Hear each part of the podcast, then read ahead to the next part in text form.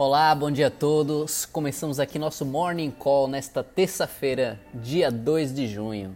Eu sou Clinton Brito, assessor de investimentos da Vert Investimentos, trazendo para vocês as principais notícias que podem impactar os mercados. O Ibovespa subiu ontem 1,4%, cotado a quase 89 mil pontos, com os investidores em busca de ações que devem se beneficiar da reabertura econômica Nesta manhã, mercados internacionais operam em alta, apesar das preocupações quanto às manifestações dos Estados Unidos e contínua tensão entre Estados Unidos e China, sinais positivos para, a, para a economia e novo pacote de estímulos na Alemanha impulsionam os mercados. Na noite de ontem, o presidente americano Donald Trump fez um pronunciamento sobre os protestos e atos de vandalismo, pre, eh, vandalismo presenciados nos últimos dias em todo o país. Trump disse que o toque de recolher em Washington DC a partir das 19 horas seria radicalmente imposto e recomendou o uso da Guarda Nacional pelos estados. Trump também ameaçou usar de forças militares caso os estados não consigam deter os atos violentos. Durante a fala de Trump, houve confronto entre protestantes e a polícia. No Brasil, o noticiário matinal sobre as tensões institucionais deu relativa trégua depois de um fim de semana agitado. Na agenda do dia, a Câmara tem na pauta a medida provisória que cria a linha de crédito para que empresas custeiem a folha de pagamento no período da pandemia. Durante a audiência pública realizada ontem na Comissão Mista sobre Ações de Combate ao Covid-19 no Senado Federal, o presidente do Banco Central, Roberto, Roberto Campos Neto, disse que o governo deve estender o programa de 40 bilhões de reais para o financiamento de salários de empresas com faturamento anual de até 50 bilhões de reais e reduzir a 50% a exigência mínima de manutenção dos empregos. Inicialmente, o financiamento era voltado para empresas com faturamento entre 360 mil e 10 milhões de reais e as empresas que aderissem ao programa deveriam se comprometer a não demitir nenhum funcionário. O governo também pretende estender o programa por mais dois meses. O governo federal decidiu ontem aumentar de 3,5 bilhões de reais para até 7 bilhões e meio de reais neste ano o limite autorizado para que estados e municípios possam contratar operações de crédito sem garantia da União. E o presidente da Câmara, Rodrigo Maia, disse na tarde de ontem que gostaria de retomar as discussões da reforma tributária em três ou quatro semanas.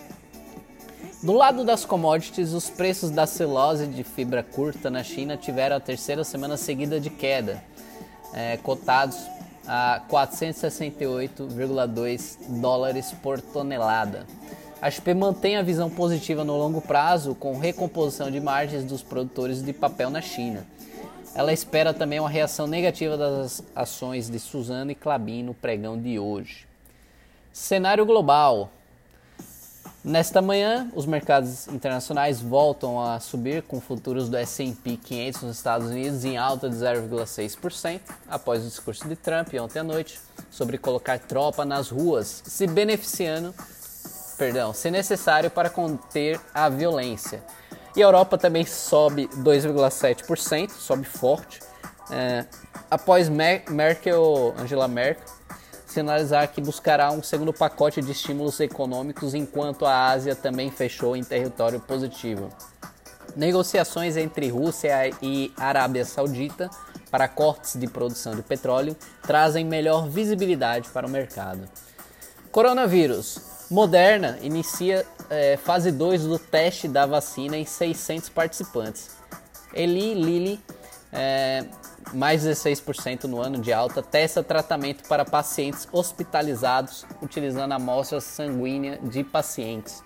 Então, empresa do setor de saúde é, avançando não só na pesquisa e desenvolvimento da vacina, bem como também suas ações cotadas em bolsa. É, noticiário corporativo, o domínio do comércio eletrônico.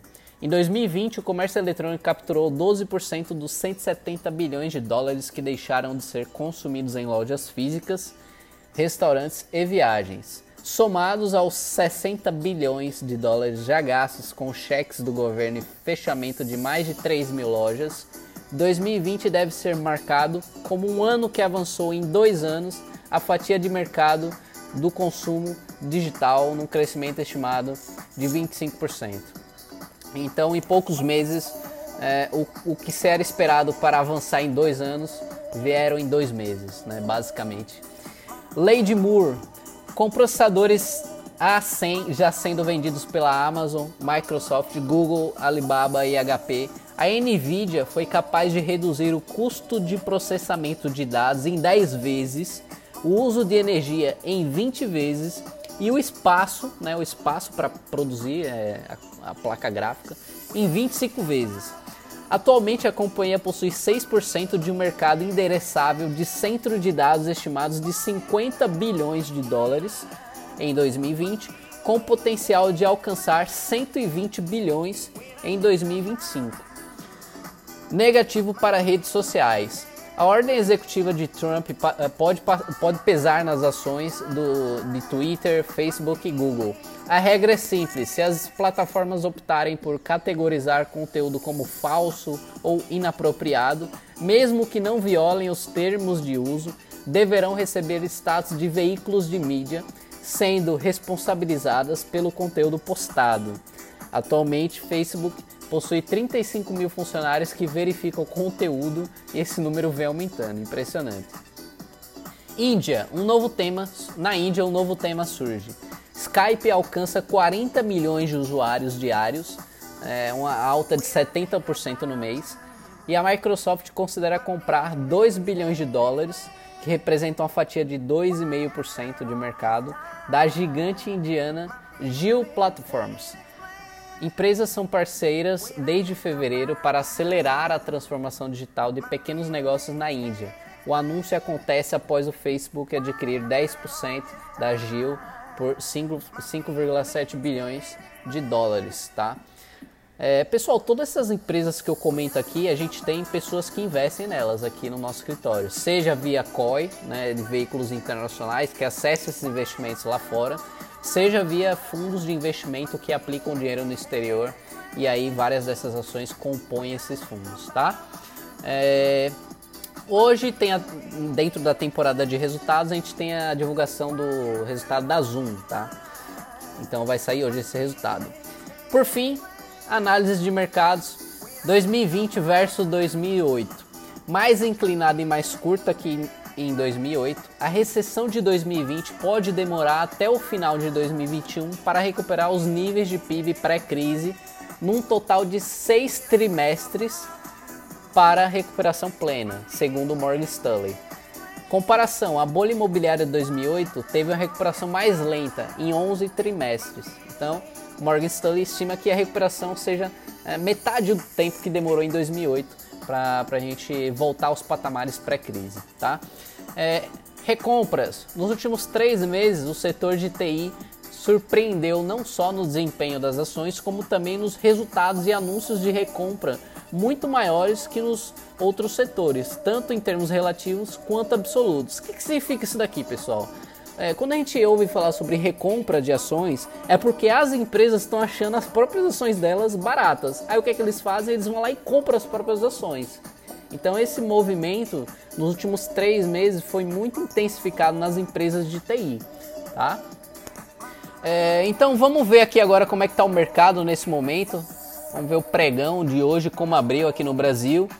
É, o índice futuro abriu em alta de 0, cotado nesse momento a 89 mil pontos e 400, uma alta de 0,62%.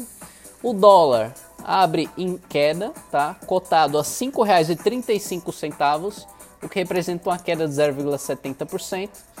Os contratos de DI futuro todos caem, né? a parte curta, média e longa da curva e o contrato futuro do S&P 500 sobe 0,29%, cotado a 3.070 pontos. Certo, pessoal, é isso. Vou ficando por aqui. Por hoje é só. Agradeço a todos pela audiência. Desejo a todos um bom dia e bons negócios.